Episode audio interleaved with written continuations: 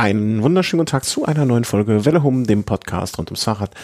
Und äh, ja, heute gibt's eine Doppelladung. Wenn ihr wollt, könnt ihr heute zwei Folgen von uns runterladen. Erst den Velo Race, äh, Velo Snack und jetzt natürlich äh, äh, unsere fachkundige Sendung der Velo Race. Velo Race jetzt. mein Gott, was erzähle ich mich? Guten Abend nach München. Hallo Thomas. Wie geht ja, es dir? Guten Abend nach Köln. Ja, an diesem Abend äh, tatsächlich etwas äh, besorgt noch äh, und mhm. ansonsten persönlich, aber ist es alles wie gehabt. Ich weiß nicht, wie es bei dir ist, aber äh, so, ja. Eurobike wirft immer, ne, diese, diese, diese, um diese Zeit des Jahres, also mittlerweile um diese Zeit des Jahres, wirft die Eurobike ihre Schatten voraus. Diesmal auch für dich, was auch mal aktiv sein da, wenn auch nicht anders aktiv als ich, der nur ganz, ganz kurz da ist, aber kannst du dir das Spiel auch mal anschauen. Das wilde, die wilde, die, der wilde Ritt dort. Ähm, ja, es wird ein heißer Tanz. Es wird ein so oder so, denn warm ist es ja dort wahrscheinlich auch. Ich habe gar nicht auf den Wetterbericht geguckt. Hast du schon auf den Wetterbericht geguckt? Nein. Packst du die langen Hosen ein? Ich meine, du bist ja businessmäßig da unterwegs. Du musst ja fast die langen Hosen einpacken, ne? Klar. Du, du repräsentierst ja, während ich nur rumlungere. Gucken wir mal kurz. Äh, nächste Woche Wetter. Du bist da von. Äh, oh, viele Gewitter hier in Köln. Uiuiui. Uiuiui, das, naja, es wird schon irgendwie gehen. Ja, in Köln. Das ist ja. Ich, ich habe ja angeregt, dass alle ähm, die Eurobike-Besucher mit dem Fahrrad dahin fahren müssen. Also sollten, weil so nachhaltig, Energiewende und so weiter. Ähm, na. Also Mittwoch regnet's, Donnerstag regnet's und wenn ich komme, scheint natürlich die Sonne. So muss das sein. Ähm, du bringst sie mit. Ich bringe sie mit. So, aber was du mitgebracht hast, ist viele Informationen zu Sendungen, äh, Quatsch, zu Sendungen und zu ähm, ja, Geschehnissen. Ich werde am Ende noch zwei Sachen einfügen, sehe ich gerade. Und da legen wir los. Also, ähm, Tour de Suisse im Moment. Wie, wie schon zuletzt erwähnt, gesagt, klassisches Vorbereitungsrennen für die Tour de France. Hm, vielleicht dieses Jahr nicht ganz so gut besetzt, wie es in der Vergangenheit auch schon mal war, habe ich gehört, habe ich mitbekommen. Ähm, manche ja, fahren dann doch die slowenischen Meisterschaften, weil da der Sieg hundertprozentig sicher ist und man sich irgendwie da nicht so verausgaben muss. Was hältst du von dem Starterfeld? Vielleicht das mal ganz, ganz, ganz, ganz kurz vorab. Also ich finde das sehr äh, gut durchgemischt, also homogen, das ist jetzt keiner, der ja, liegt vielleicht auch daran, dass äh, Wingegor und Pogacar nicht am Start sind. Keiner, der jetzt so oben raussticht, sondern mhm ein sehr ausgeglichenes äh, Feld auch an der Spitze und ähm, auch auf den anderen Etappen, die jetzt nichts für die Klassementfahrer sind, ist es doch sehr abwechslungsreich. Mhm, okay, ja. Also du sagst, äh, dieser schöne Spruch, da ist für jedem was dabei, ähm, ist nicht ganz falsch in diesem Falle. Ja auch äh, ja, kann man sich auch drauf freuen. Ähm, es ging los, wir, wir haben ja schon ein paar Etappen, über die wir sprechen müssen, obwohl die letzte Sendung gar nicht so lange her ist. Also für unsere Verhältnisse nehmen wir relativ schnell wieder auf. Ähm, die erste Etappe war am vergangenen, am 11. Juni, Tag der Aufzeichnung, heute der 15. Juni, also vor vier Tagen. Sprich, es muss letzten Samstag gewesen sein. Täusche ich mich? Sonntag. Sonntag. Ich hatte immer in Erinnerung, also warum startet eine Rundfahrt an einem Sonntag? Finde ich komisch. Weil eigentlich kann man den Samstag so als, als Zuschauermagnetstag ja irgendwie mit aufnehmen, oder? Oder meinst du logistisch schwierig? Naja, also die, also ich würde mal die Gegenfrage stellen, wie ja. sollen sie es anders organisieren, wenn sie am Sonntag enden wollen und acht Etappen haben? Absolutes Totschlagargument, kann ich nichts mehr gegen sagen. Weil die wollen ja das Finale möglichst dann auch auf einem, äh, die beiden Finaletappen auf dem Wochenende haben und ansonsten ja. haben sie halt siebte Etappe am Freitag dann und die letzte dann nur am Samstag. Ja, äh, absolutes Totschlagargument. Ich Idiot, hätte ich auch selber drauf kommen können, wenn ich ein bisschen länger nachgedacht hätte. Äh, aber ja, äh, ich glaube, früher war es mal, äh, war die Tour des Suisse auch mal neun, also lange Zeit neun Etappen lang. Also mhm. dann ging es wirklich ich, auf einen Samstag los ich habe das auch irgendwie so in Erinnerung, dass ähm, ja, dass das irgendwann mal anders war. Aber naja, jetzt äh, jetzt haben wir's, jetzt wissen wir warum und alles ist gut, weil ich Idiot nicht nachgedacht habe. Ja klar, macht Sinn, wenn die an einem Sonntag aufhören wollen, dann äh, müssen sie ja auch an einem Sonntag starten. Mm, ausge äh, ausgeglichenes Feld hast du schon gesagt und sie haben gestartet mit einem äh, Einzelzeitfahren. Und naja, also wenn in der Schweiz ein Schweizer äh, mit als Favorit mit an den Start geht, da, da kann man dann sich schon ein bisschen freuen darüber, finde ich, ähm, wenn dieser Schweizer auch gewinnt. Vor allen Dingen, wenn er dann auch so einen Konkurrenten wie Evenepoel hat, der ja jetzt auch nicht der allerschlechteste Zeitfahrer ist. Ja, Stefan Küng, der das äh, Zeitfahren da rund um Einsiedeln gewonnen hat. Und mhm. ähm, wir erinnern uns alle an den äh, Giro d'Italia, an die neunte Etappe, das Zeitfahren zwischen Savignano, Solo Rubicone und Cesena, als er wirklich lange Zeit, ja doch, wie ähm, fast schon wie der Sieger aussah und dann noch, ja, drei Fahrer kamen und ihn um, ja, um vier Sekunden schneller war, zumindest der schnellste Remco Evenepoel. Also das war wirklich fast schon ein Wimpernschlag, mhm. ähm, den er da, ja, um den er da diesen, der ihn den Etappensieg gekostet hat, sage ich mal, beim Giro. Und jetzt sozusagen das Happy End bei der Tour de Suisse für ihn. Vielleicht auch ein bisschen schöner noch der Sieg als beim Giro, obwohl, ob schon das natürlich der gleichere, der gleich größere Sieg gewesen wäre beim Giro als bei der Tour de Suisse. Aber ich kann mir vorstellen, ihm hat das sehr gut getan und äh, wie du schon sagst, Remco Evenepoel an dem Tag ähm, gibt sein Comeback nach dem Corona-Ausstieg bei der Corona-bedingten Ausstieg beim Giro sechs Sekunden zurück und dann Wout van Art zehn Sekunden als Dritter die Abstände generell natürlich für ein 12,7 Kilometer Zeitfahren nur die ersten 20 innerhalb von ja 40 Sekunden. Mhm. Ja, also und also ich was ich immer noch fasziniert ähm, davon bin oder ist, äh, ja, wie soll ich sagen, äh, dieser Schnitt. Also ne, mit was für einem Schnitt am Ende de des Tages ja dann doch fahren. Also ein 56er Schnitt. Äh, jeder, jeder von uns, äh, die, die hier ähm, mit ein bisschen auch mal unterwegs sind, mit ein bisschen Fahrradfahren unterwegs sind, wissen, wie unfassbar unglaublich das ist. Also, was ist der schnellste Schnitt, den du mal gefahren bist im Rennen oder bei der Veranstaltung, weißt du das? Boah, ich glaube 38 oder so. Und das ist ja auch schon, also nicht von schlechten Eltern, äh, wie man wie man so schön sagt. Also ich glaube, das Schnellste, was ich mal, ich bin mal bis kurz vor Ziel bei den Cyclassics Classics einen guten 36er gefahren, aber das war auch schon alles. Und dann, der ist einfach nochmal 20 Kilometer pro Stunde schneller. Also ich, ja, das schaffen wir mit dem Auto nicht, ja. Ja, das dürften wir vor allen Dingen mit dem Auto teilweise nicht fahren. der, der wird halt konsequent, ja, also äh, unfassbar.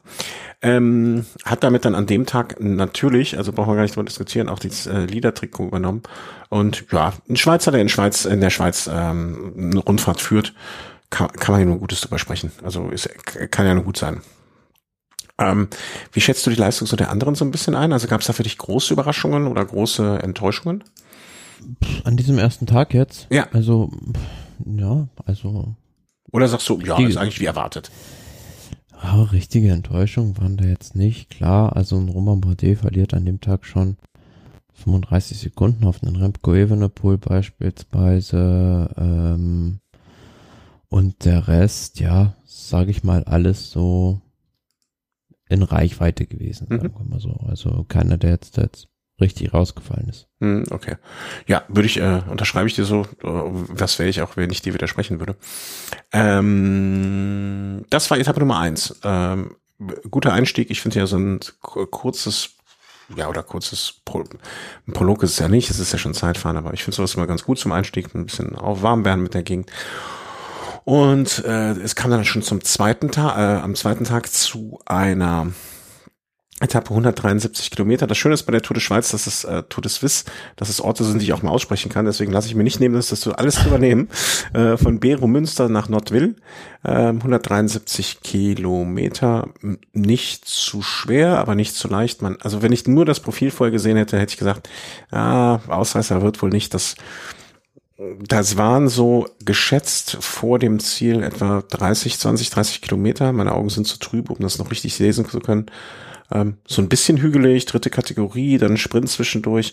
Aber das waren jetzt keine Schwierigkeiten für die Fahrer. Deswegen hätte ich auf einen Sprint gesetzt. Aber es war dann am Ende ja dann doch eher ein Sprint aus einer größeren Gruppe, wenn ich das richtig sehe, oder?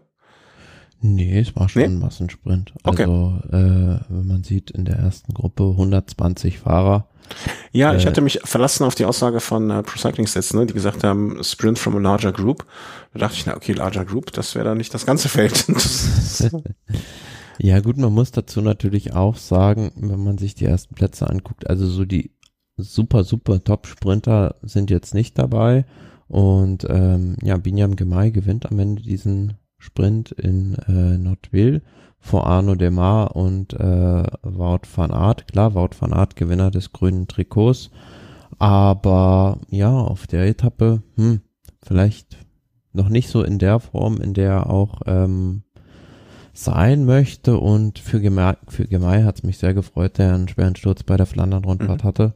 Und jetzt bei der Tour de Suisse äh, dann auch endlich wieder einen Sieg gefeiert hat. Und für Arno Demar, ja, also der hängt jetzt so ein bisschen zwischen Hammer und Amboss den Rest des Jahres, weil er wird die Mannschaft verla verlassen. Groupama FDG kommt da auch nicht mit zur Tour de France. Mhm. Äh, ja, also. Ja, jetzt mal, ich finde immer diese Situation blöd, ne? Weil es gibt ja genug Fahrer, die bewiesen haben auch, dass sie wirklich dann bis zum Ende einer, einer, wie soll man sagen, bis zum Ende einer ähm, Anstellung, nennen wir es mal ein bisschen geschäftlich, bis zum Anst Ende einer Anstellung durchziehen können. Und ähm, ja, dann gibt's halt und auch von den von den Eignern oder von den Betreibern des Teams mitgenommen werden und es gibt halt solche Fälle. Ne? Finde ich immer ein bisschen schade, weil ich ich also ich habe es als Arbeitgeber immer vorgezogen, bis zum letzten Tag meinen normalen Job zu machen und durchzuziehen, ähm, weil ich werde ja auch bezahlt bis zum letzten Tag. Ne? Ja, also er selbst äh, liefert ja gute Leistung. Also gerade also zweiter Platz bei der Etappe ist jetzt nicht schlecht.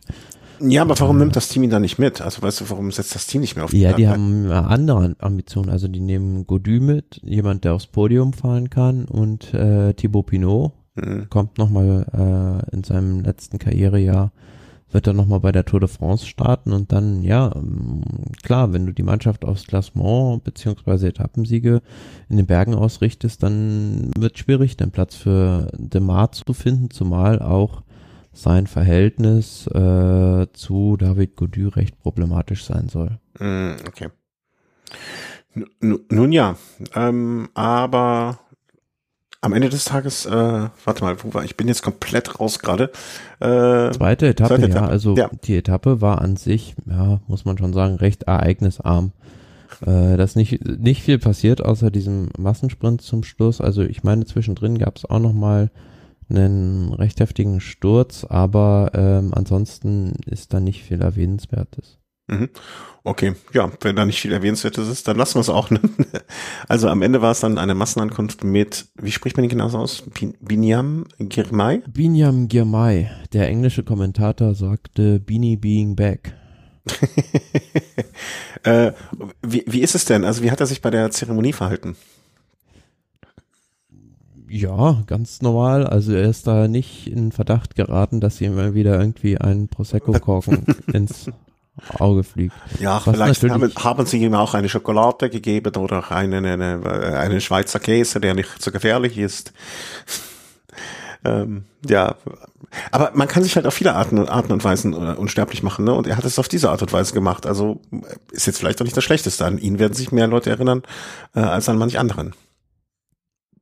Ja, zumal, also er ist ja in seinem Heimatland in Eritrea sowieso schon ein Volksheld und das sieht man auch noch da wieder gesehen bei der Zielankunft, als er da, ja, also mit so einer ganzen Menschentraube von seinen Fans gefeiert hat. Hm. Ja, ist ja schön. Also ne, so soll Radsport ja sein. Ich habe leider keine Bilder gesehen, aber ich kann es mir ähm, beim besten gut vorstellen. Und ja, äh, ich, ich finde es schön, ähm, dass äh, dass diese Geschichte, da sagen wir mal damals, nicht noch böse ausgegangen ist und er jetzt wieder da ist, wo er hingehört und ähm, ja, wie soll man sagen? Also er ist eine Bereicherung und ähm, äh, schöne, schönes Ding, dass er da abgeschossen hat. Zweite Etappe war das von der Tour de Suisse. Es war dann so, habe ich mich hier wieder verklickt in meinem Klickwahn. Ähm, dass Küng natürlich weiterhin mit fünf Sekunden auf Evenepoel und Van Aert ähm, die Führungsrolle einhatte. Wout van Aert hatte dann auch mittlerweile das ähm, grüne Trikot erobert, Bergtrikot, aber das sind ja alles noch äh, zu dem Zeitpunkt relativ unwichtige Sachen. Ähm, dritte Etappe. Das ist die Etappe von, zack, jetzt sind wir doch im französischen Teil der Schweiz. Ähm, Tafer nach Villars-sur-Hollande, würde ich denken, das heißt. Und das war dann schon eine Etappe, wo man sagen kann, ähm, dass da die Sprinter nicht mehr so sich drüber freuen. Ähm, erste Kategorie Berg relativ nah am Ziel, lange Abfahrt und dann nochmal, hm, wie viele Kilometer sind das die letzte, der letzte Anstieg nach Villeneuve? Nochmal 10 Kilometer, 10,7 Kilometer mit, ich schätze mal im Schnitt so um die 6, 7 Prozent. Ja, also hm? das kommt schon hin. Ja. Ähm, das war recht ordentlich zum Schluss schon. Also da war schon zu erwarten, dass es äh, ja so den ersten Schlagabtausch der Favoriten bei dieser Tour de Suisse gibt und ähm, so kam es dann auch. Ähm, und man hat festgestellt, dass sich nicht jeder clever verhält, wie du mir hinterher nochmal bestätigt hast. Ja, genau so war es dann auch. Also, muss ja, man letzten also, ich habe so, selten ein so von Herzen kommendes Ja.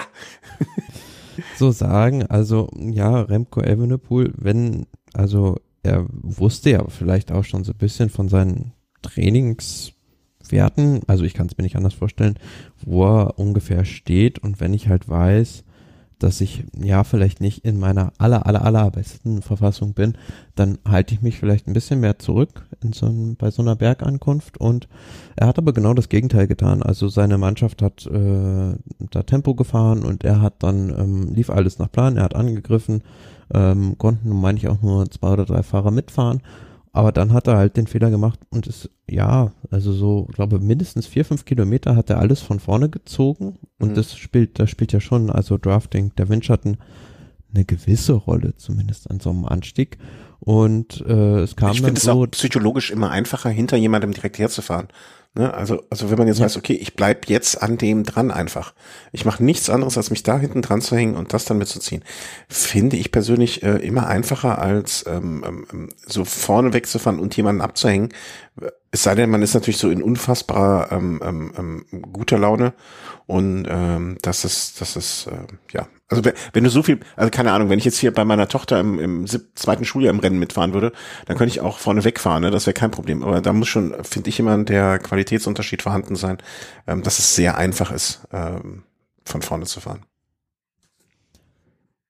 Absolut, ja. ja. Also du musst es, musst halt wirklich das Bein dafür haben und dir sicher sein, dass du ähm, die anderen auch äh, nochmal abhängen kannst. Aber so war das wenig sinnvoll, was er da getan hat. Ähm, es kam dann so, dass ja die anderen von hinten wieder rankamen und äh, ja, es eine Konterattacke gab. Ähm, Matthias, äh, also Felix Gall ist dann mit Matthias Gjelmose weggefahren und ähm, letzterer konnte dann am Ende die Etappe gewinnen, knapp vor Felix Gall und Jelmose hat dann auch das Führungstrikot übernommen und Evenepoel hatte zum Schluss da sogar noch einiges an Mühe, um ähm, ja diese größere Favoritengruppe, sag ich mal, wo doch ein paar Fahrer drin war, ähm, zu halten und ähm, ja, im Finale dann immerhin noch Vierter geworden. Hm. Es gibt aber ja auch so ein bisschen, da habe ich gerade nochmal drüber nachgedacht, während du das jetzt so beschrieben hast. Es gibt natürlich aber auch manchmal die Methode, dass man sagt, okay, ich versuche die anderen so einzuschüchtern, dass sie gar nicht erst versuchen zu attackieren, ähm, um dann mit dem bisschen, was ich in den Beinen habe, äh, irgendwie mich durchzumogeln. Ne? Aber das funktioniert halt nur, wenn du zumindest noch ein bisschen äh, mithalten kannst mit den anderen. Ne? Ähm, ja, was halten wir davon? Was sagen wir dazu? Was, was bedeutet das jetzt äh, für seine Form? Ähm, also für ihn ist es ja so, diese Tour de Suisse mh, mm, ist ein, also ein Zubrot, soll ich ja. so sagen. Also soll nicht despektierlich klingen oder so, aber. Ein Zeitvertreib. Äh, äh wenn du willst, auch so. Also er hat äh, keine größere weitere Rundfahrt in diesem Jahr, nachdem er beim Giro ausgestiegen ist, in seinen Plan aufgenommen. Also er wird nicht bei der Tour de France fahren, zumindest ist so die offizielle Verlautbarung. Des, hat er am äh, Sonntag, ne, bei der Pressekonferenz war das, oder? Mhm. Extra gesagt, hm? Ja, und wird äh, stand jetzt auch nicht die Vuelta fahren, was ich, also gut, äh, ich kenne die persönlichen Absichten von Remco Evenepoel nicht, äh, was ich aber für einen Fehler halte, also äh, er sollte zumindest noch eine Grand Tour fahren, weil ich finde ansonsten ist dieses ja so ein bisschen verschenkt, klar, er fährt dann die Weltmeisterschaften, das wird nochmal ein großes Ziel für ihn sein in Glasgow, aber auch da, ja, würde ich mal wieder die Frage stellen, ist es nicht vielleicht sogar besser, sich über die Tour de France dafür vorzubereiten, mhm. weil die Weltmeisterschaft ja ziemlich unmittelbar in diesem Jahr durch dieses ähm, große Event im Anfang August schon sind. Ja, äh, ich bin völlig bei dir. Also ich bin war da auch ein bisschen äh, erschüttert würde ich nicht sagen, entsetzt auch nicht, aber irritiert ist, glaube ich, das richtige Wort, dass da wirklich gar nichts mehr kommt. Also der Junge ist 23 und hat jetzt, er ist dieses Jahr schon relativ viel gefahren, muss man auch sagen, ne, mit 36 Renntagen. Mhm. Also es ist jetzt nicht so, dass er bis jetzt die Füße hochgelegt hat und da war auch einiges dabei, aber also wenn er jetzt nichts mehr fährt, dann geht er am Ende des Jahres vielleicht mit so 40, 50 Renntagen aus. Und das kann für so einen jungen Fahrer mit dem Potenzial ja auch irgendwie nicht so richtig. Also der Anspruch sein. Wir, wir sagen ja oft, verbrennt die, es würde mich sehr wundern, aber vielleicht wäre das mal der schöne Ansatz, dass man sagt, wir verbrennen diesen Fahrer nicht in seinen jungen Jahren, dass er mit 33, 34 äh, A keine Lust und B auch keine Energie mehr hat, weiterzufahren. Ist das der Ansatz? Ich kann es mir nicht, ich, ich kann es kaum glauben. Kann ich, aber kann ich mir auch nicht richtig vorstellen, zumal der ja nicht weiß, ob der in deinem Team bleibt. Also ja, äh, klingt, klingt vielleicht ein bisschen ketzerisch, aber äh, es kann ja dem Teamchef dann egal sein, wenn der Fahrer in drei Jahren irgendwie oder so äh, sagt, er geht dann zu einem anderen Team vielleicht nochmal äh, und ist dann verbrannt. Also ja. Äh, Ja, ähm, von ja. daher glaube ich nicht, dass das da der Hintergedanke ist, ihn da äh, Renntage aufsparen zu lassen. Oder die denken, sagen halt, der wird seine Karriere bei uns beenden. Punkt. Wir haben den, die, wir haben den jetzt vor irgendwie vier Jahren verpflichtet, mit äh, 18, 19 Jahren, haben wir ihn aufgenommen, haben ihm die Chance gegeben und wir haben immer so viel in der Portokasse, dass wir ihn genug bezahlen können. Und belgisches Team, belgischer Fahrer, belgischer Superstar, also vielleicht ist das, äh, kann es ein Gedanke sein? Ich, ich glaube es auch nicht, ich kann es mir kaum vorstellen. Aber wenn ich mir jetzt hier angucke, was er nach der ähm, Schweiz-Rundfahrt noch fährt, hier die Donostica San Sebastian, also den Klassiker San Sebastian, naja, und dann fährt er im August die Weltmeisterschaft, dann noch im Oktober die Lombardei und dann war's das. Ich finde das sehr, auch sehr, sehr irritierend. Ja. Und was macht er dann vom 7.10. bis nächstes Jahr, also wenn er nächstes Jahr wieder in, in Argentinien äh, startet, wie dieses Jahr in die Saison, okay, dann hat er aber erstmal drei Monate, im Oktober, November, Dezember, drei Na, Monate ich denke, Trainingslager in Gran Canaria wieder. Im nächsten Jahr wird ja auch die Mannschaft ein bisschen anders aussehen, beziehungsweise ähm, die brauchen halt noch so ein Übergangsjahr, um im Prinzip dieses Team Sudal Quickstep von einem Klassiker-Team zu einem Team umzubauen, was äh, ja wirklich auf dem Niveau von UAE und äh, Jumbo Visma in der Lage ist, Remco Evenepoel bei den großen Landesrundfahrten dementsprechend zu unterstützen und mit ihnen mit Helfern zu versorgen. Und äh, im nächsten Jahr war ja ursprünglich der Plan, ihn bei der Tour de France an den Start zu schicken, nachdem er in diesem Jahr dann ähm, den Giro gewinnen sollte, woraus ja nichts geworden ist bekanntlich. Und ich denke, ähm, an diesem Plan hält man fest. Mhm. Ja, alles. Ja, trotzdem, ich finde auch, also ich glaube, de, deinen Ansatz, soweit habe ich noch nicht gedacht, um ehrlich zu sein, aber ähm, deinen Ansatz, vielleicht hätte man besser ähm, über den, äh, über einen, aber er hat ja auch gesagt, die belgischen Medien würden mich zerreißen, wenn ich den Giro, äh, wenn ich die Tour zur Vorbereitung fahren würde. Wenn ich da jeden Tag um Platz 10 bis 20 rumgucke, vielleicht mal hier eine Etappe gewinne, mal dort eine Etappe gewinne, aber das ist, da, da, da werde ich zu Hause fertig gemacht. Und da mussten sich dann auch vielleicht mal die Medien so ein bisschen, ihr, ihr, ihr Journalisten, euch an die Nase fassen. Hm? Ja, da, also ich glaube, der könnte auch die Tour de France fahren, wenn er sich zwei, drei Etappen rauspickt und das vorher auch äh, so erklärt, dann sollte das äh, prinzipiell kein Problem sein, das irgendwie zu verkaufen. Ja, Äh, mir kriegst du das verkauft. Ne? Also da, da äh, ja, es sind ja, es sind ja auch genug andere Fahrer, äh, sag ich mal in der Vergangenheit, die ersten anderthalb Wochen gefahren und sind danach vom Sprint, vom Sprintzug direkt auf den, an den Strand gefahren. Ich gucke danach äh, in, in Richtung Italien. Ne? Also und das war, ich, ich behaupte jetzt mal, da gab es dann auch keinen großen Ärger ähm, von der italienischen Presse, als das passiert ist. Ja, ähm, komisch. Also ich glaube, das verschenkte Jahr Mm, Das äh, ist schon eine gute, ein guter Gedanke oder eine gute Bezeichnung dafür. Ich, ich hoffe, er wird es halt nicht irgendwann mal bereuen. Das finde ich so schlimm. Also ne, wenn wenn dann so Fahrer irgendwann sagen, ja okay, da habe ich halt einfach mal eine falsche Entscheidung getroffen. Aber vielleicht ist auch dieses Ausruhjahr für ihn ganz gut. Wir werden es wahrscheinlich nicht in Erfahrung bringen.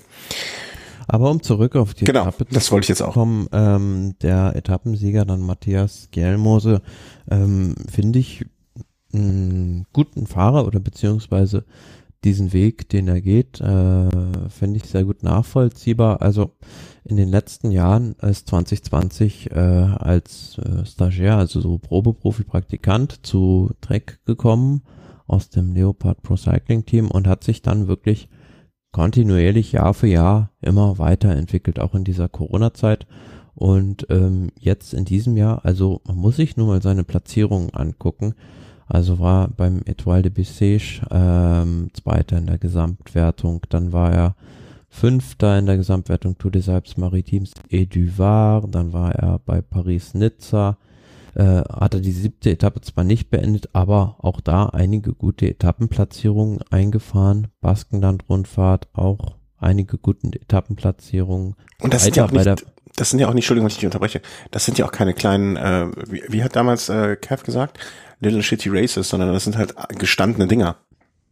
Genau, und er war dann Zweiter sogar bei der Flash Ballon, ähm, was ein relativ großer Frühjahrsklassiker ist und ist auch erst 22 Jahre alt, von daher äh, ja kontinuierliche Entwicklung und da hat, äh, also wenn man es perspektivisch sieht, Lidl schon einen an der äh, Angel oder einen im Team.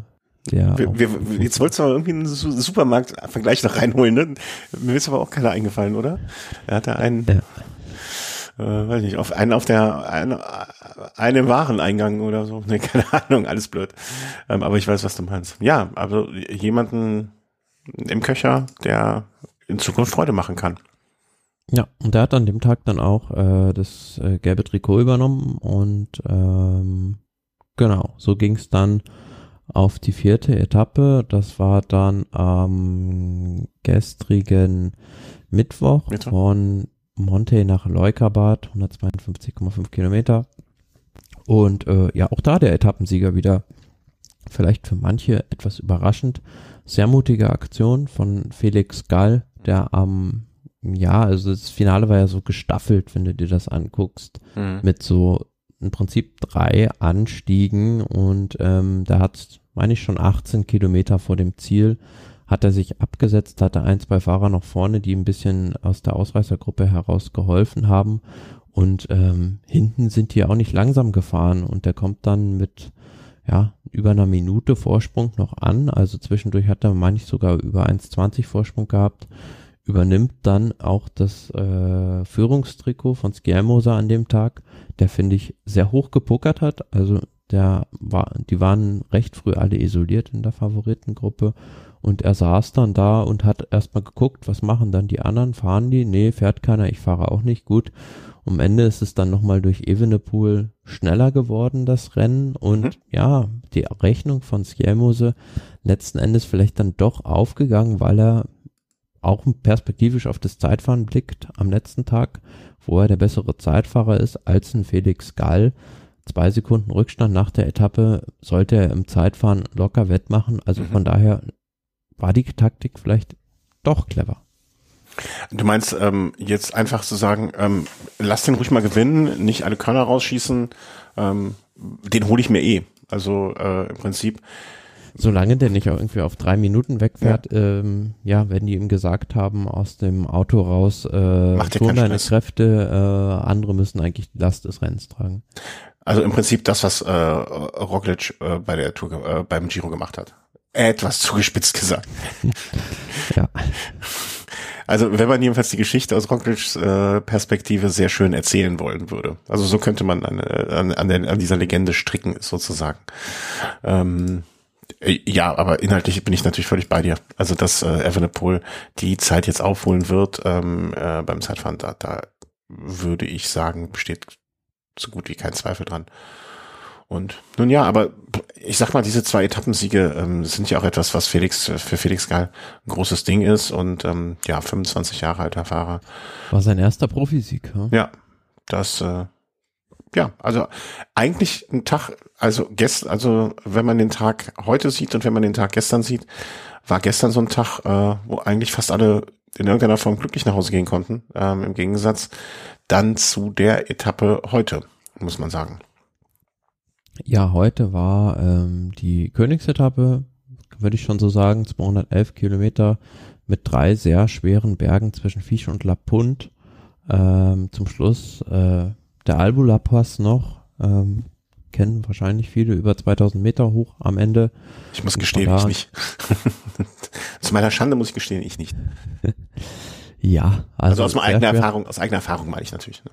Ach so, okay, nee, aber ähm, ist ja oft Teil der Tour de Suisse, genauso wie der Furka-Pass, Oberalp-Pass sind bekannte Namen. Albula-Pass zum Schluss, wie gesagt, nochmal 18 Kilometer mit rund 7 Prozent äh, mittlerer Steigung und ähm, ja, also ähm, rein aus der sportlichen Perspektive ähm, muss man sagen, das war schon auch wieder ein Tag, wo das Rennen wieder eine ganz andere Wendung genommen hat. Also ähm, der Etappensieger Juan Ayuso, der hat sich ja in der letzten Steigung da abgesetzt. Also war so, Felix Gall hat versucht noch so ein bisschen Zeit rauszufahren, weil er natürlich noch Zeit Polster fürs Zeitfahren dann perspektivisch braucht. Und ähm, da konnten dann noch, glaube drei Fahrer bei ihm mitfahren. Einer davon war Ayuso, der dann einfach, ja, äh, mit einer satten Attacke weggefahren ist, ähm, hat die restlichen Ausreißer aus der Spitzengruppe aufgefahren und dann ja seinen Vorsprung von gut einer Minute auf die Gruppe dahinter ähm,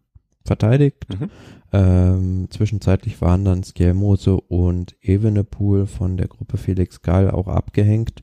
Äh, zumindest Skjelmose kam dann mit einigen Fahrern in der Abfahrt zurück zu Felix Gall und irgendwie gab es da, glaube auf dem letzten Kilometer ein kleines Loch in dieser Gruppe und es waren ja, meine ich, nur zwei Sekunden Vorsprung, die Gall hatte.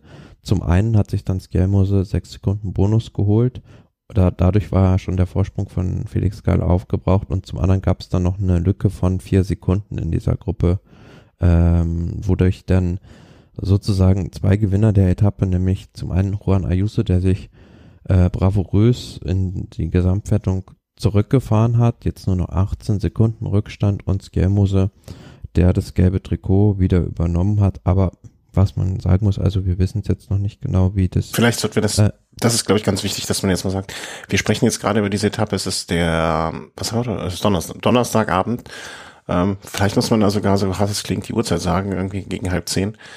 Ähm, weil was dann passiert ist, äh, oder was währenddessen passiert ist, man, man weiß ja gar nicht, ob man sagen muss, was dann oder währenddessen oder wann auch immer passiert ist.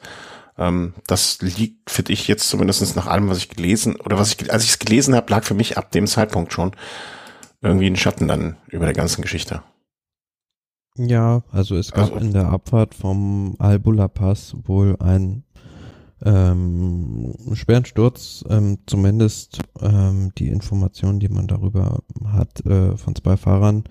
Ähm, der eine war, äh, ich meine, Magnus Sheffield vom ähm, ja. Team Ineos, Ineos. und der andere war Gino Meda und ähm, Sheffield war recht schnell wieder ansprechbar, aber äh, Gino Meda musste tatsächlich wiederbelebt werden und ähm, ja, wurde in ein Krankenhaus gebracht und man weiß jetzt noch nicht, ähm, wie es ihm geht. Also das offizielle Kommuniqué der Todesbiss sagt, und das ist der letzte offizielle Stand, den wir haben, bei Rennkilometer 197 in der Abfahrt sind zwei Fahrer bei sehr hohem Tempo gestürzt. Der Rennarzt war innerhalb von zwei Minuten an der Unfallstelle. Sheffield war ansprechbar, wurde mit Prellung und einer Gehirnerschütterung ins Krankenhaus gebracht. Meda lag reglos im Wasser, wurde sofort reanimiert und anschließend mit einem Rettungshelikopter abtransportiert. Schwere seiner Verletzung ist noch nicht geklärt. Ein Update erfolgt, sobald weitere Informationen vorliegen. Ja, ähm, ich, ich muss jetzt nochmal schlucken, wo ich das alles so höre und lese. Ich habe ich tue mich dann immer schwer, jetzt darüber zu sprechen, ohne dass es in irgendeiner Form voyeuristisch oder so, voyeuristisch ist das richtige Wort, aber ich tue mich immer schwer, über sowas zu sprechen. Ähm, man hat jetzt auch, wenn ihr möchtet, könnt ihr das alles nachlesen. Ne? Es gab mehrere Fahrer, ähm, die sich dann auch geäußert haben, ne? von wegen Fahrräder, die rumlagen, eine Schlucht rein und so weiter und so fort. Ähm, wer sowas hören möchte, der kann das mit Sicherheit nachlesen. Ich finde das immer sehr schwierig. Ähm, ja, sowas auch nur zu lesen. Ich glaube, ich habe das schon mehrfach erzählt. Ich hatte mal, es gab ja, erinnerst du dich vielleicht an die Situation mit, ähm, ah, wie hieß er, David Kopp bei Mailand San Remo? Hm. Äh, wo der da auch ja um, um quasi gegen einen Stein gefahren ist und ich, der sich da nicht mehr bewegte und ich kannte zum damaligen Zeitpunkt seine damalige Freundin und musste am nächsten Tag mit ihr zusammenarbeiten und dachte mir, oh Gott, die Arme, die dann zu Hause sitzt und so, denke ich mir das jetzt auch, ne, irgendeinen Angehörigen von Mader sehen diese Bilder. Puh und, und, und ja, man kann wirklich nur das aller, allerbeste wünschen. Das, äh, viel Glück, dass das alles gut ausgeht. Ähm, aber ob er nochmal Fahrrad fährt oder nicht, das ist ja alles völlig, tritt alles, finde ich, in den Hintergrund. Ähm, das, ja. Ja, es ist schwierig zu sagen, weil in der Live-Übertragung selbst war davon nichts zu sehen. Also ähm, es kam dann erst hinterher mit einer gewissen Zeitverzögerung nach der Etappe ähm, tröpfelten die Meldungen herein, dass es dann einen Unfall gegeben hat und eben das, was wir gerade beschrieben haben, sich ereignet hat. Und ähm, wie du schon richtig sagst, also schwierig dazu irgendwelche Aussagen zu treffen, weil man weiß einfach zu wenig darüber. Mhm. Ja, und ich, ich ja, also ganz, ganz schlimme Nummer, also was heißt ganz schlimme Nummer? Ähm, ähm, Rennunfälle passieren, aber es sollte kein Unfall so ausgehen. Und ähm, ja,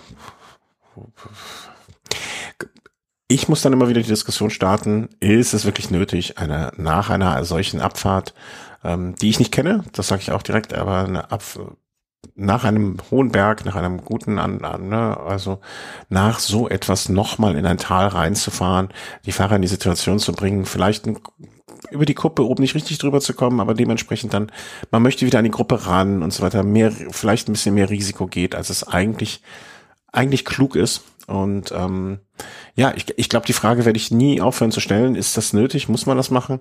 Ähm, offensichtlich passiert es immer wieder. Das müssen wir zwar jetzt auch nicht darüber diskutieren, dass das immer wieder passiert und dass solche Strecken so kreiert werden. Ähm, du hast mich jetzt zumindest ein bisschen an der Stelle zurückgeholt, indem du gesagt hast, na ja, also breite Straße, breite gute Straße, wenn überhaupt. Also wenn, wo, dann, äh, wenn, dann so wie da. Und ja, also wir wissen ja nicht, wie sich genau jetzt dieser Sturz dann zugetragen hat, aber was man sehen konnte im Fernsehen war ja, dass das eine recht gut ausgebaute Straße war. Man konnte auch sehen, dass es eine Hochgeschwindigkeitsabfahrt natürlich ist, wo sehr hohe Tempi erreicht werden. Und ähm, klar kann es da schnell passieren, dass da zu einem Sturz kommt, was aber auch, ja, also für mich war da jetzt nichts irgendwie auf den ersten Blick ersichtlich, was da ein riesiges Sicherheitsrisiko ähm, darstellen sollen, hätte sollen. Auf der anderen Seite muss man natürlich auch immer sagen, das spielen auch bei sowas immer verschiedene Faktoren mit rein. Also klar ist die Risikobereitschaft der Fahrer ein großer Faktor, wie du schon richtig sagst. Mhm. Also, dass jemand versucht, da in so einer Abfahrt zum Ziel runter nochmal besonders waghalsig äh, sich reinzuwerfen und äh, noch Zeit gut zu machen.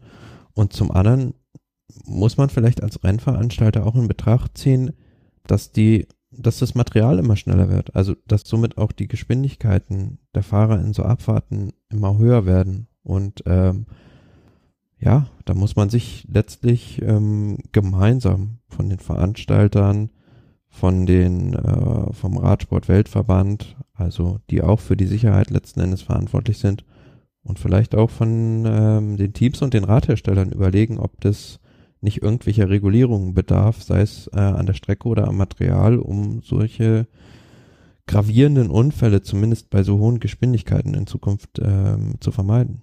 Und es ist ja auch so, es ist jetzt nicht die Tour de France, aber es ist der fünfte Tag einer Tour de Suisse, wo auch alles sehr sehr dicht ist und sehr die, die, Tour de Suisse ist jetzt ja jetzt auch kein kleines Kirmesrennen, also das hat, ist schon etwas mit Renommee.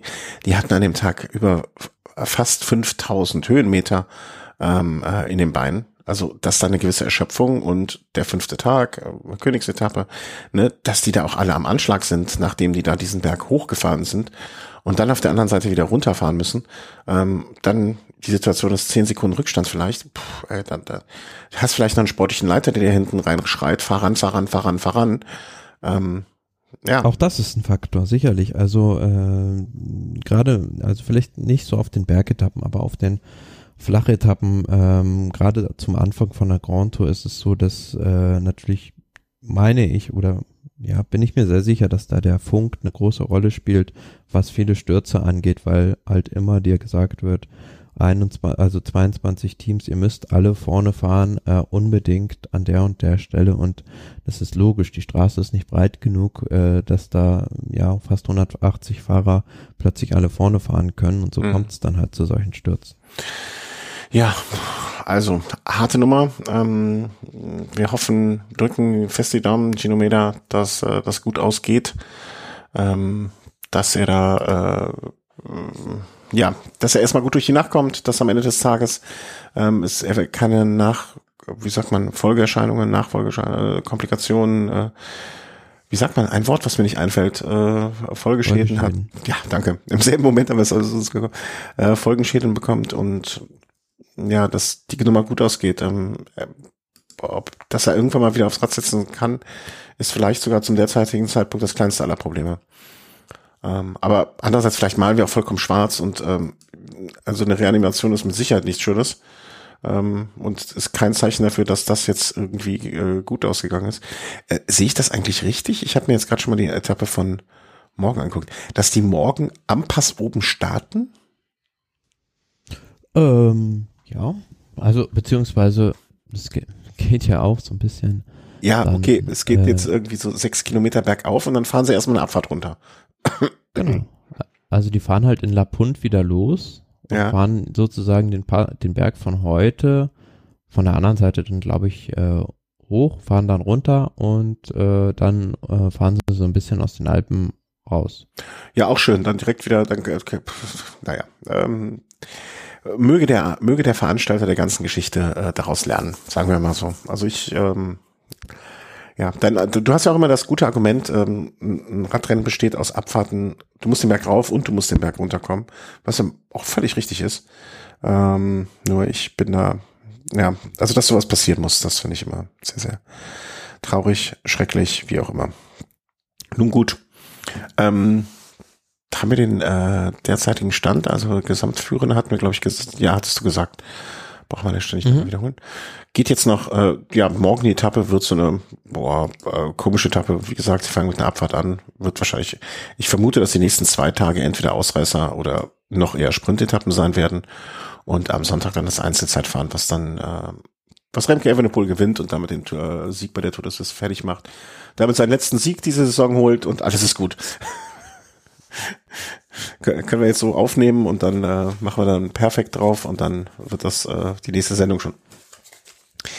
Gut, seid ihr abgedatet? Äh, haben wir noch was? Ähm, ich, ich, es steht nichts mehr im Ablaufplan, aber ich hätte noch zwei, drei Sachen, äh, die ich gerne erwähnt nee, hätte. Nee, gibt schon noch. Ah ja, Gott, die, die Dauphiné, ja klar.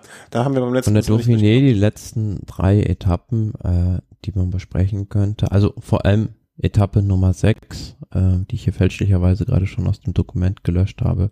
Was? Äh, war ja sehr erfreulich, sage ich mal so, aus äh, deutscher ja. Sicht, weil nämlich Georg Zimmermann äh, da gewonnen hat. Also das war ja eine super Leistung, also sein größter Erfolg in seiner Karriere bislang, würde ich sagen, war in der Spitzengruppe und zum Schluss waren da noch drei Fahrer, Castro Viejo, Zimmermann und Bogodo. Zimmermann hat recht früh angegriffen, Bogodo kam wieder ran und trotzdem hat Zimmermann den Sprint noch äh, gewonnen und ähm, ja, also für ihn perspektivisch mit Hinblick auch auf die Tour de France, wo er dann denke ich auch fahren wird, mhm. ähm, äh, lässt es doch hoffen. Da mhm. Vielleicht ähm, den einen oder anderen Tag, wo man dann auch mal einen Deutschen in der Fluchtgruppe sieht. Ähm, warte mal, ich habe jetzt mich hier verklickt. Ich war jetzt auch schon nach dem äh, Dokument bei Etappe Nummer 7. Ich wieder aktualisiere hier nochmal. Alles durcheinander jetzt. Also Etappe 8, Etappe 7. Vielleicht nochmal zur Einordnung. Den absoluten Top-Cracks ist ein Zimmermann natürlich ein Begriff, aber ist ein junger Fahrer, deutscher Fahrer ähm, beim Team äh, Intermarché, 25 Jahre alt. Wie du schon sagst, also mit, mit Sicherheit ganz Wahrscheinlichkeit, ja, sein größter Sieg war mal Vierter bei der Deutschlandtour im letzten Jahr, ähm, Fünfter im Jahr 21, aber sonst, naja, ein Fahrer, der gu guter Helfer, würde ich jetzt einfach mal sagen, ne, der seine Stärken da durchaus im Bergigen, im Bergischen hat, wollte ich fast sagen. aber das ist ja hier in der Gegend anders behaftet ähm, folgt Etappe Nummer 7, die dann eine ja, äh, Bergetappe par excellence ist, behaupte ich einfach mal. Wäre auch äh, bei der Tour de France durch eine Etappe, die man hier fahren könnte, mit dem Madeleine, mit dem, oh, ich kann es nicht aussprechen, Col de la Confrant. Col de la Croix de Fer. Ja? Nee, ich meinte den davor. Den Krank so, oder Krank de Fer, weiß, den weiß ich noch. Confrené. Ja, ja. Confrené. Äh, klingt wie ein Gebäck, ein sehr leckeres französisches Gebäck. Ähm, ja, also eine Tour-Etappe äh, könnte nicht besser aussehen. Und wenn eine Etappe so, ist, so gestaltet ist, ähm, dass man sie auch bei der Tour so fahren könnte, dann muss man sich auch nicht wundern, wenn die Leute, die bei der Tour vorne fahren, bei dieser Etappe dann auch vorne fahren.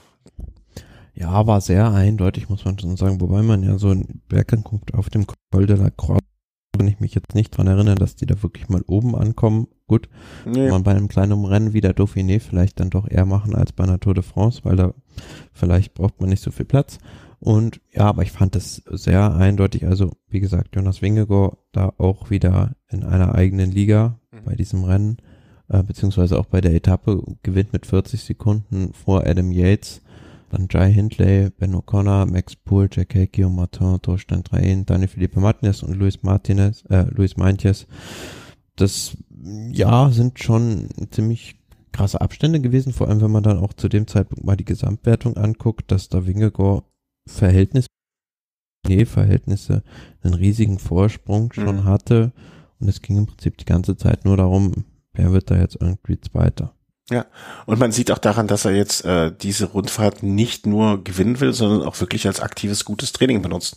Ne, weil sonst hätte er sich auch einfach hinter Adam Yates, O'Connor und sonst hinter denen, die jetzt im Nachhinein nur die Schergen waren oder der Staffage, äh, hätte sich auch weit dranhangen können, um das Ding zu gewinnen, aber er ist selber, ich meine im Interview auch hintergelesen zu haben, er ist selber ein bisschen überrascht, wie klar das war, wusste um seine Form, aber dass diese Form jetzt dazu führt, dass er so viel mit so viel Vorsprung ankommt, war ihm vorher auch nicht so, war er sich seiner auch nicht so gewiss. Nee, also ich glaube schon, dass die wussten bei Jumbo, dass er bei dem Rennen absoluter Top-Favorit ist und auch mit Hinblick auf die Tour de France, ja, meine ja. gelesen zu haben, dass er leistungsmäßig ungefähr auf dem Niveau des letzten Jahres ist und es ist schwierig zu sagen jetzt äh, hinsichtlich der Frankreich-Rundfahrt, ob jetzt der Pogacar oder Winkegaard der Top-Favorit ist, hm, hm, mag ich jetzt nicht zu sagen, weil Pogacar nach seiner nach seinem Kahnbeinbruch ja kein Rennen mehr bestritten hat und nur auch nur noch eins bestreiten wird bis zur Tour de France, nämlich mhm. die slowenischen Meisterschaften, ist äh, zwischen den so ein bisschen eine Blackbox. Ist die Ausgangssituation für ihn schlechter als für Wingegaard? Weil er einfach mehr Rennkilometer, mehr im Feld gefahren ist? Oder ist Pogacar so abgezockt, dass das für ihn keinen Unterschied macht, solange er die, solange er Ich glaube, der ist halt noch so ein junger Fahrer, also der ist ja auch erst 24 Pogacar, dass das für ihn keinen Unterschied macht, ob der jetzt da zwingend noch eine Rundfahrt fahren muss, vorher glaube ich nicht. Ähm, vielleicht hilft es ihm sogar, dass er jetzt weniger gefahren ist, dass er vielleicht noch ein bisschen spritziger ist als bei der letzten Tour de France, wo ihm das doch so ein bisschen abgegangen ist, wo man ein bisschen so die Müdigkeit auch angesehen hat. Aber auf der anderen Seite, rein, wenn ich es mir so überlege zwischen den beiden, ähm, wenn die gleich auf sind, ist Pogacar immer derjenige, der ein bisschen explosiver ist und der auch so auf den äh, vielen Etappen Bonifikationen abgreifen kann. Von daher, ja, muss sich Wingegor und Jumbo wieder irgendwie was einfallen lassen, um ihn abzuhängen. Aber es wäre ja nicht das erste Mal, dass sie sich was einfallen lassen, um ihn abzuhängen. Ähm, das hat ja im vergangenen Jahr auch ganz gut geklappt. Ähm, ja, also wie du sagst, Wingegaard mit deutlichem Vorsprung auf die mitfahrenden Adam Yates, Jay Hindley, Ben O'Connor und, und, und, ähm, die dann noch gekommen sind. Dementsprechend dann auch in der Gesamtwertung vor Adam Yates, O'Connor, Hindley Jack Hake, ähm, die Felipe Martinez, Alaphilippe und, und, und, und. Ähm, einen, den wir noch gar nicht erwähnt haben oder in der letzten Sendung erwähnt haben, Egan Bernal, ähm, der fährt so mit, habe ich den Eindruck.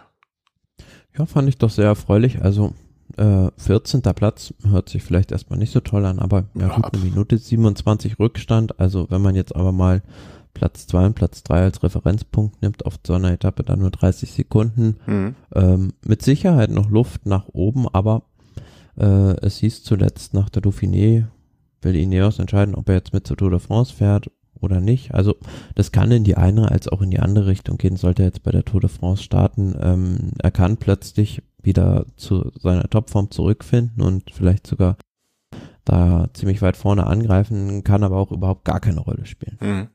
Ja, aber ich bin, ich glaube, wir freuen uns einfach alle, dass er wieder Rennen fährt. Also ich bin mittlerweile so weit, dass ich mich, dass ich sage, ey, toll, dass er wieder Rennen fährt. Also dass er da, ähm, mhm. dass er überhaupt aus diesem tiefen, tiefen Loch, äh, wo er steckt. Ich meine, das kommt jetzt nicht von heute auf morgen, dass er wieder da ist. Ne, das ist auch allen klar. Aber nichtsdestotrotz. Auf der anderen Seite ist natürlich ja, ich weiß, schwierig zu vergleichen, aber Chris Room, der einen ähnlichen schweren Unfall hatte wie Bernal, ähm, Chris wer? Ja, du sagst es. Also der kam gar nie wieder irgendwie zurück auf, auch nur annähernd auf dieses Niveau. Also ich, also es ist natürlich immer schwierig zu sagen. Bernal ist zum einen ein viel jüngerer Fahrer, wo sich der Körper vielleicht noch besser und schneller erholt und auch die Unfallverletzungen sind natürlich divers gewesen bei den beiden. Ähm, aber ich finde es irgendwie so ein bisschen bezeichnend, dass halt äh, so ein Fahrer wie Bernal dann sich doch verhältnismäßig relativ schnell jetzt so wieder da einfindet, wo er eigentlich hingehört. Mhm. Ja, das, meine Freude ist groß. Ähm, ich bin gespannt. Ähm, ist schon klar, dass er den G die Tour fahren wird? Weißt du das? Also ich habe da noch nichts Offizielles gehört. Wie gesagt, ich habe zuletzt, mein letzter Stand war, dass sie nach der Dauphiné entscheiden mhm. wollten. Und ähm, vielleicht ist es auch perspektivisch besser, ähm, ihn noch zu schonen. Also gerade wenn man bedenkt, dass die erste Woche bei der Tour de France sehr hektisch ist mit vielen Stürzen, ihn da rauszuhalten und lieber ähm, dann wirklich bei 100 Prozent zu Volta zu schicken. Ja, kann mit beiden gut leben. Hauptsache wir sehen dann, was heißt Hauptsache, ähm, wichtig nur, dass er irgendwann mal wieder dahin, dahin kommt, wo er hin möchte. Das ist äh, mittlerweile so mein Gedanke immer bei sowas. Ähm, kam dann noch die achte Etappe, ne, das war dann, glaube ich, eher so, wie soll man sagen, äh, das äh, Zubrot, außer für, äh, wie spricht man seinen Vornamen aus? Ciccone? Würde ich seinen Nachnamen aussprechen? Giulio. Ciccone. Bei Ciccone muss man natürlich immer an einen anderen Ciccone denken. Äh, ich zumindestens. Ähm, der aber diese letzte Etappe gewonnen hat und da hat sich Jonas Wingegaard auch nicht nehmen lassen, äh, den zweiten Platz rauszuholen. Also gehe ich mal davon aus, dass es einfach, äh, ohne es gesehen zu haben, ähm, sie sind wahrscheinlich den letzten Berg hochgefahren. Chikun hat dann in der äh, Abfahrt angegriffen, ist weggefahren und der Rest ist einfach hinterhergestiefelt und hat zum Glück auf Nummer sicher gemacht, damit nicht äh, der sich ein ähnlicher Vorfall ereignet wie bei der Tour de Suisse, auch wenn es vorher war.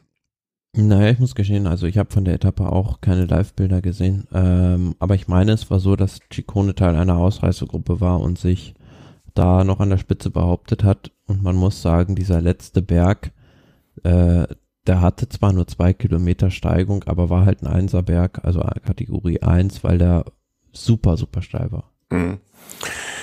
Ja, so ist es dann ausgegangen. Ne? Jonas Wingegaard an der 1 ähm, ähm, hat die Rundfahrt gewonnen und ist jetzt, naja, also wer vorher gesagt hat, äh, mal gucken, ob der Favorit ist, der hat es äh, nicht richtig gesehen. Selbst meine siebenjährige Tochter hat sich ein Poster von Jonas Wingegaard äh, mit in ihr Zimmer aufgehangen. Insofern, die ist immer ein guter Gradmesser dafür. Ähm, von ihm und, wie sie sagt, Tante Pogacar. Ähm, deswegen, ja, ich, bis dato habe ich es noch vermieden. Äh, deswegen, wenn ich in Zukunft äh, von Tante Pogacar spreche, dann liegt es nicht an mir, das wurde mir ins Ohr gepflanzt. Ähm, ja, Gratulation. Was erhalten wir von Adam Yates als Zweiten? Hm, ist mit ihm zu rechnen bei der Tour? Ach nee, Quatsch. Naja, naja, naja, Fehler, sorry, ich hatte, ich hatte ihn immer noch beim anderen Team. Äh, na, ja, mit ihm ist zu rechnen, und zwar als guter Helfer. Oder? Vielleicht macht, vielleicht ist er der Gerard Thomas. Ähm, äh, knows? Also, ne, Pogacar fällt aus und das ist seine Chance. Könnte er? Ja, über drei Wochen halte ich ihn nicht für den Fahrer, der jetzt, klar, ich meine, er war sogar mal kann es sein, auf dem Podium bei der Tour de France, ja. ähm, der da die Fähigkeit hat, ähm, die Tour zu gewinnen? Glaube ich nicht. Ähm, gut, wenn das Szenario von dir beschriebene äh, eintreten sollte, klar, kann der immer für eine Überraschung sorgen und zumindest so einige in der Gesamtwertung. Was ich mich eher frage, wo du es gerade nochmal aufgeworfen hast, für wen wird Ineos bei der Tour fahren? Mhm. Also klar, Bernal haben wir jetzt drüber spekuliert, dass der, ob der an den Start geht, geht er nicht an den Start, wie gut ist er da oder nicht. Aber ansonsten haben die ja im Prinzip nur noch einen Daniel Felipe Martinez für die Gesamtwertung, vielleicht mhm. einen Pitcock, der jetzt aber auch bei der Tour de Suisse nicht den Eindruck macht, als dass er sich in diesem Jahr schon zum Grand Tour-Fahrer entwickeln würde. Und, Und bei dem ja auch Gerüchte ähm, im Raum stehen, wie lange er noch bei Ineos bleibt. Genau. Und dann hätten die ja noch, also Garen Thomas hat ja schon gesagt, also mm, er plant nicht mit der Tour de France. Von daher, für die Ansprüche, sage ich mal, die dieses Team hat, mhm. ist es doch irgendwie mm, so ein bisschen eine blöde Situation, weil du hast im Prinzip niemanden, der um den Toursieg mitfahren kann und äh, eigentlich komisch, ne, bei der Menge an, an Qualität, die sie haben. Genau, sie haben halt viele Fahrer, die prinzipiell so in den vorderen äh, ja, mittleren Top Ten mitfahren können, aber keiner, der jetzt da an der Spitze irgendwie rausragt, außer vielleicht, ja, wie gesagt, den Garen Thomas, der aber mittlerweile, ja. glaube ich, auch schon 37 ist, also das ist äh, nichts gegen uns alte Männer, ja. ist so ein bisschen ähm, ja bezeichnend für die Situation bei denen, dass sie es einfach verpasst haben, da perspektivisch einen neuen Star zu verpflichten, beziehungsweise sie hatten ihn ja und diesen Unfall von Egan Bernal, den mhm. konnte ja keiner hervorsehen. Mhm. Aber dadurch wurden sie halt in eine ziemlich blöde Situation gebracht. Ja, und da sind halt auch noch ein paar junge Fahrer, die, die noch, noch, noch nicht so, noch nicht so weit sind, ne? Ähm, ja. Ich bin auch gespannt. Also, wenn Gerard Thomas, äh, wenn Gerard Thomas nochmal zurückkommt und doch noch die Tour fährt und in Paris auf dem Podium steht, dann weiß ich nicht, ob ich mich zurückhalten kann, da hinzufahren. Ähm, das und mir dann nochmal die Suncord-Brille von Gerard Thomas, die glaube ich ausverkauft ist, irgendwo jemandem anderen zu klauen. Ähm, dann brechen bei mir alle Dämme. Nee, äh, wird, es wird interessant. Also und äh, wie du es gerade beschrieben hast, ne, vielleicht sind sie auch fast schon unter Zugzwang, Egan Bernal dort starten zu lassen. Vielleicht sagen sie ihm auch, ey, pass auf, eigentlich haben wir nicht mit dir geplant. Eigentlich dachten wir, wir geben dir noch ein bisschen Ruhe zur Welt, aber es, es kann sonst keiner. Du musst. Hm. hm. Oder sie machen ganz was anderes und sagen, ey, wir verschenken die Tour, auch wenn es eigentlich das Größte für uns ist, äh, und wir gehen einfach auf Etappensiege. Ne? Wir, die haben ja ein paar Fahrer dabei, die durchaus mal auch an einem Tag, guten Tag eine Etappe gewinnen können, ohne Probleme. Sei es ein Pitcock, sei es ein Martinez, sei es vielleicht auch so mal wie Kwiatowski oder wen, äh, viele. Ähm, ne? wie, ja, auch, auch eine Methode. Aber wird, wird auf jeden Fall spannend. In zwei Wochen wissen wir's. Oder? Ja, zwei Wochen bis was. Ja. Ähm, gut, dann war das jetzt aber sozusagen der Abgesang auf die Tour de Suisse. Ähm, ich habe gerade noch eine brandneue Meldung reingekriegt hier, äh, quasi live in die Sendung, äh, zu einem Punkt, den ich gerade ansprechen wollte. Ähm, und zwar Punkt eins: die Netflix-Doku, wollte ich noch mal kurz erwähnen. Ha hast du mittlerweile Zeit gehabt reinzugucken? Gab da ja auch äh, so, ich sag mal, von Arzt nicht ganz glücklich um es vorsichtig auszudrücken. ja, das habe ich auch schon tatsächlich gelesen, weil ich äh, sozusagen das schon mit äh, befasst war, was dazu lesen äh, ja. zu müssen im Prinzip. Und ähm, ja, er hat sich da nicht, also hat da erzählt oder gesagt, sich missfällig darüber geäußert, dass dort äh, Sachen gestrickt wurden, die seines, seines Erachtens nicht so gewesen sind. Was sagst du dazu? Was hältst du? Also ich finde, ähm, ich, ich kann mich gar, ehrlich gesagt, ich fand es während der ähm, äh, während des Sehens, sagt man das so, als ich es sah, mhm. ähm, fand ich es gar nicht so extrem. Also also dass das also dass er jetzt so als der der Schlechte da dargestellt wird oder wie, wie man das auch immer sehen mag, ähm, fand es ja also das ist ja immer eine Verdichtung von vielem so, eine, so, mhm. so, so ein Ding. Und natürlich ist das auch ähm, immer etwas, was naja, also ich, ich habe schon von jemandem gehört, der dessen Verwandtschaft sich das angeguckt hat und das super fand alles. Ähm, und vor allen Dingen danach gesagt hat, naja, also in vielen Situationen, die wussten nicht, dass die Jungs so hart sind. Die wussten nicht, dass die wie oft die auf der Straße liegen. Ne? Die wussten, also die waren danach echt überrascht davon, weil sie sonst, naja, einfach nicht so viel vom Radsport mitkriegen, was ja auch völlig okay ist. Ne? Nicht jeder verfolgt das wie wir zwei. Ähm, aber es war schon, dass auch Fachfremde, sag ich mal, äh, abgeholt wurden. Und klar muss man dann vielleicht auch Geschichten verkürzen, dramatisieren und so weiter. Ähm, solange es nicht komplett falsch dargestellt ist, finde ich das auch völlig im Rahmen so einer naja, also diese. Äh, Vielleicht kannst äh, du die Szene noch mal genauer aufgreifen. Nee, die Filmcrew musste ja den Spagat schaffen, ähm, zum einen äh, ein Fachpublikum zu bedienen, aber auf der anderen Seite die Geschichte auch so darzustellen oder zu erklären, um halt auch, sag ich mal, Laien dem Radsport nahe zu mhm. bringen. Also das war immer so, ja, die Schere, in der sie drin steckten. Und ähm, ich meine, es gab, war die vierte Etappe, oder? Die Van Art damals. Ja äh, gewonnen hat, ähm, wo er dann alleine weggefahren ist und er sich wohl äh, hätte um Wingegar da kümmern sollen, ähm, ist dann aber im gelben Trikot weggefahren, hat die Etappe gewonnen. Und ich glaube, das war der Aufhänger dafür, ähm, worüber er sich dann auch äh, jetzt über diese Serie echauffiert hat. Mhm. Ich meine, mich aber erinnern zu können, ne? also vorher im Teambus wurde gesagt, ey, wir müssen heute alles tun und so für Jonas und bla bla bla. Naja, und dann holt er sich den Tour, Tour holt er sich da den, ähm, den Tagessieg, ne? Also so richtig ast so richtig sauber ist das halt auch nicht, ne? Ähm, kann, kann man, ich, ich finde, dass man jetzt, äh, wenn ihm daraus ein Vorwurf ähm, sozusagen gemacht wird, so richtig falsch ist der ja auch nicht, wenn man es mal. Nö, kann man in dem Sinne den äh, Filmern da keinen Strick draus drehen. Ich, ich anders gesagt, wenn man jetzt Mäuschen ähm, im Schnittraum gewesen wäre, ja, oder bei der Produktion oder sonst was, kann ich mir sehr, sehr, sehr gut vorstellen, dass es andere Szenen gab, wo man, ähm, wo, wo es eher sagt, ah, okay, können wir das so machen? Können wir das, ach komm, mach wurscht. Ja, also mhm. mir wäre jetzt keine bewusst äh, im Moment so vor Augen, aber ja, also es gab wohl auch, hatte mir jemand berichtet, bei der, es gibt ja, das ist ja das gleiche Team wie die Formel 1 Serie, die ja gemacht wurde. Mhm. Da gab es ja auch so Fälle, wo dann man hinterher gesagt hat, naja, so ganz sauber dargestellt ist das nicht und so weiter und so fort. Aber ey, das mhm. ist Entertainment. Also ähm, Ja, sicher.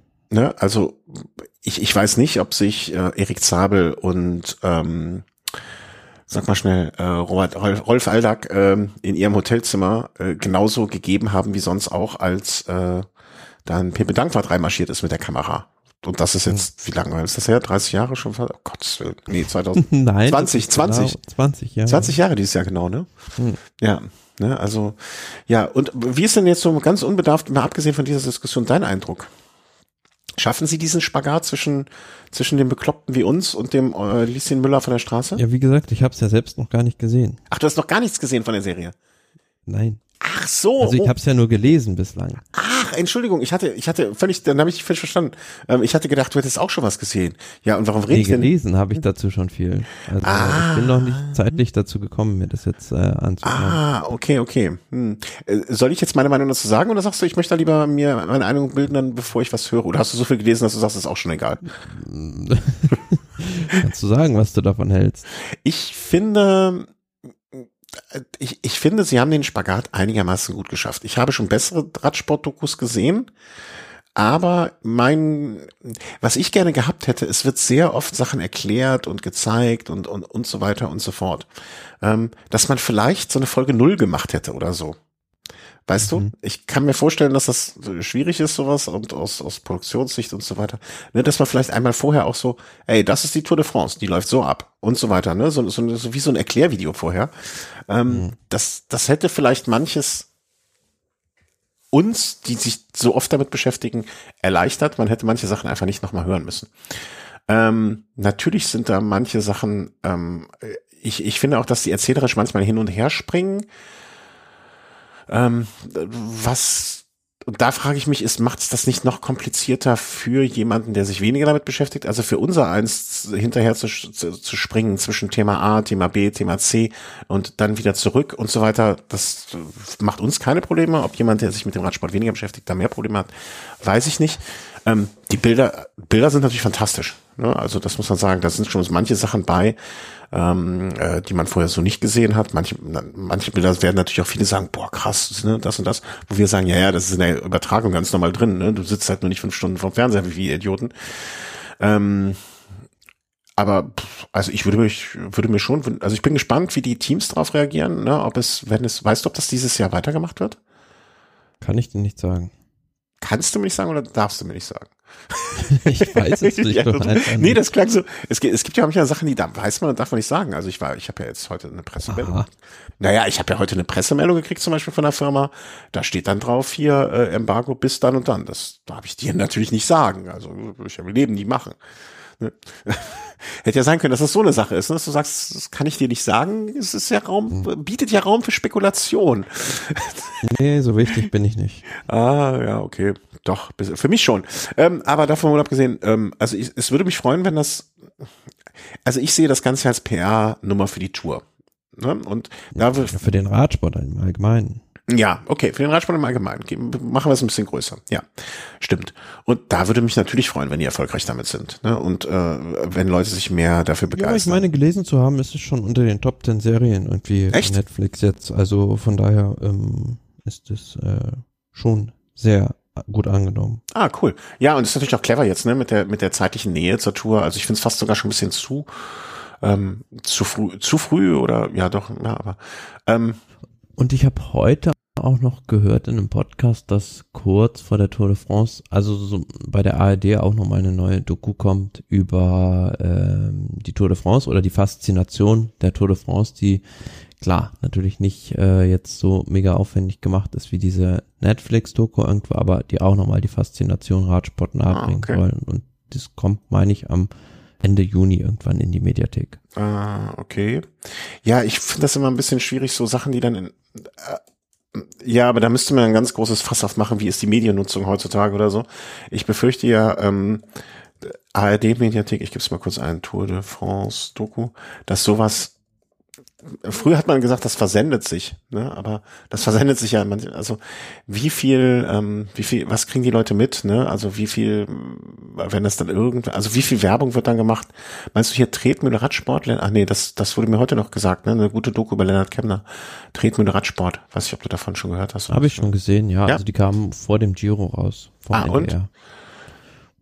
Ja, also es ist mehr für, also es geht mehr um die Menschen, äh, mhm. Lennart Kemner, also als dass das irgendwie für, sag ich jetzt mal, äh, Radsport-Nerds ähm, super interessant ist. Also wer sich dann ein Bild von den Menschen machen will oder so von äh, mentalen Belastungen auch im Radsport oder wie halt so Radsportler ticken, äh, ist das äh, sehr gut. Mhm, ja, ja, genau. Also das hätte ich jetzt vielleicht äh, weiter ausführen müssen. Ähm, in, der, in der Tat ist es so. Meinst du 30 Jahre Rad, äh, 60, 80 Jahre? Nee, wenn es erst rauskommt. Naja, wurscht, irgendwo werden wir es schon mitkriegen und vielleicht hat ein Hörer oder eine Hörerin auch den Link dazu ähm, oder einen Artikel ähm, zu dieser ARD-Geschichte. Ähm, ich, ich finde immer, es ist sehr schade, weil man kriegt es halt so wenig, also ich zumindest kriege es so wenig mit. Ich habe jetzt einfach mal Radsport ARD Mediathek mitgegeben, 60 Jahre Radrennen. Ne, Florian Lassblick zurück auf die Anfänge des. also, es, es gibt ja so viel, was man nicht mitkriegt, ne? Bayerische Straßenmeisterschaft, Radsportmeister, BR, ähm, Bayerischer Rundfunk, Retro. Die bayerischen Straßenradmeisterschaften der Amateure von 1962. Ähm, mhm. okay, ist fünf Minuten, ist jetzt vielleicht nicht die absolute Länge und äh, allein die Technik sich anzugucken, ne? Das sind Reifen, die sind keine 18 Millimeter breit, behaupte ich einfach mal. Ja, ja. Da, da Rabbit Hole, äh, da würde ich dran versinken. Machen wir jetzt ganz schnell alles weg. Ähm, ja, aber ich finde, man kann sich das auf jeden Fall anschauen, ne? Und so Leute, die ich jetzt auch, äh, ne, wenn man mal die Biografie von Charles Vigilius gelesen hat oder von Jonathan Wouters und dann die da auch sprechen, irgendwie, dann, dann denkt man so, ja, okay, ähm, man hat ja schon ein bisschen Wissen und ähm, ich werde es gerne zu Ende gucken. Ich glaube, ich habe jetzt Folge 4 gesehen, wenn ich mich recht entsinne. Zum Glück merkt sich Netflix das, da muss ich mir das nicht merken. ich werde es definitiv zu Ende schauen. Und äh, bin ein bisschen neidisch, dass Nein, du neu ich hab's tatsächlich, Ich habe es tatsächlich gefunden. Das heißt, ähm, dreiteilige Dokumentation Mythos Tour. Mythos Tour ARD. Genau. Äh, ah ja. Erste Meldung bei Fernsehserien.de. Ab 1. Juni, 20, Juni 2019, also das heißt, es müsste es schon geben. Äh, nee, 1.7. steht bei mir. Ach, TV-Premiere. Ah, okay. Nee, nee, nee, TV-Premiere ist der 1.7. Mhm. Kann natürlich dann vorher schon in der. Also ich habe tatsächlich einen Artikel bei volksfreund.de gefunden. Volksfreund? Über, über die Highlights in der ARD-Mediathek im Juni. Wer ist denn der Volksfreund? Was ist das denn? Klingt, klingt ein bisschen. Hm, hm. Äh, Ab 29. Juni in der ARD Mediathek. So, ich habe es ah, von der Sportschau. Also programm.ard.de. Das ist äh, hoff, hoffentlich. Da Medien kann man auch nicht mehr glauben. Im Zweifel findet man auch noch im Teletext. Im Teletext, ja, aber dann immer durchsichtig machen, dass man dann hinter den Fernsehbild noch sieht. Oder so geteilt, mit gestaucht, auch sehr schön. ah, da fällt mir ein, ich wollte noch eine ganz andere Doku gucken. Naja, egal. Ähm, ja, und dann habe ich noch, äh, gerade eben habe ich gesagt, ich hatte jemanden genau wie dir den Link geschickt weil ich es eigentlich lustig fand fast, aber ohne die Hintergrundgeschichte zu kennen, ist es vielleicht gar nicht so lustig. Und zwar ging es um diese Etappe beim Stelvio, ähm, äh, beim Baby Giro, also dem Junioren Giro, der gerade äh, stattfindet oder stattgefunden hat. Mhm. Ähm, wo so relativ viele Fahrer sich im Pulk hinten an Autos dran gehangen haben und vier, ich glaube 24 Fahrer ähm, äh, disqualifiziert wurden, weil sie sich haben halt hochziehen lassen, den Stelvio. Ähm, ja. Ja, also man kann es positiv sehen. Die Solidarität unter den jungen Fahrern ist da groß. Ja, ähm, aber ich habe dann halt auch, ne, also das Problem ist doch eigentlich die abnormale Schwere in der Etappe, dass gut trainierte junge Leute sich gar nicht bewältigen kommen, ohne zu schummeln. Das sollte eigentlich das Problem sein. Ähm, ich hoffe, ich durfte zitieren an dieser Stelle äh, von dem Menschen. Ich nenne ihn jetzt nicht, weil vielleicht wollte er das nicht und dann äh, kann er sich nicht zurückverfolgen. Aber stimmt schon. Ne? Also wenn das schon nötig ist, ich weiß jetzt nicht, äh, wie, wenn 24 geschummelt haben, wie viele eigentlich am Start waren, wie viele ohne Schummeln ins Ziel gekommen sind und so weiter und so fort. Aber eigentlich stimmt es ja auch ein bisschen, ne? Also ich, ich fand es im ersten Moment lustig, aber jetzt, je länger ich drüber nachdenke, ich meine, denen muss ja fast allen klar gewesen sein, dass da, also dass die damit nicht durchkommen. Ne? Auch wenn es da nicht die Fernsehberichterstattung gibt, äh, wie sonst was, aber in der heutigen Zeit, dass da Bilder von zu sehen sind irgendwo im Internet, das ist ja nahezu selbstverständlich. Ähm, insofern stimmt diese Argumentation oder dieser Gedanke auch, muss man vielleicht auch mal im Hinterkopf behalten bei sowas. Es ist nicht so wie ein, äh, ich sag jetzt mal, über ihn kann man mittlerweile so sprechen, weil er fährt nicht mehr wie Nibali, der sich bei einer großen Rundfahrt hinten ans Auto hängt, um sich wieder nach vorne ziehen zu lassen, sondern junge Sportler, die vielleicht auch von diesen schweren Etappen überfordert sind. Mag sein, also ich habe zu wenig von dem äh, Rennen mitbekommen, um mir da ein Urteil drüber bilden zu können. Ja, das ist eine sehr, sehr ähm, gute Antwort. Und mein erster, mein erstes Lächeln darüber ziehe ich auch damit zurück und sage, naja, vielleicht ähm, war das auch einfach nur das Produkt einer Überforderung und das sollte man dann wirklich in der Tat an der Stelle mal diskutieren. Gut, wir machen den Deckel drauf. Ähm, möchte mich bedanken bei allen, die uns unterstützen, in welcher Form auch immer, sei es Kommentare, wenn ihr über den Amazon-Link bestellt, uns etwas Gutes tun wollt oder Gutes tut oder einfach nur, wenn ihr zuhört und euch freut, dass wir was äh, hier für euch gemacht haben. Mm, wir gucken, ob wir uns nächste Woche sehen, ob wir nächste Woche aufnehmen oder die Woche danach. Das wird äh, jetzt alles hier ein bisschen durch die Eurobike auch durcheinander geraten, aber pff, ja, das, das ist halt so. Im Zweifel vor der Tour nochmal in der übernächsten ja, Woche. Das denke ich auch. Also das, äh, damit, da muss man von ausgehen, dass das passieren wird. Thomas, ich danke dir. Habt einen schönen Abend. Bleibt alle gesund. Passt auf euch auf. Ich gucke, dass ich das heute noch rauskriege. Dann habt ihr noch vor dem Wochenende noch eine Stunde mehr. Dann habt ihr, ich glaube, wenn ich richtig entsinne, war die Folge eben zwei Stunden zehn. Habt ihr drei Stunden zwanzig, fast dreieinhalb Stunden unser Geblabber auf den Ohren. Und wenn ihr dann noch Lust habt, dann geht noch ein bisschen Fahrrad fahren. Tschüss. Tschüss.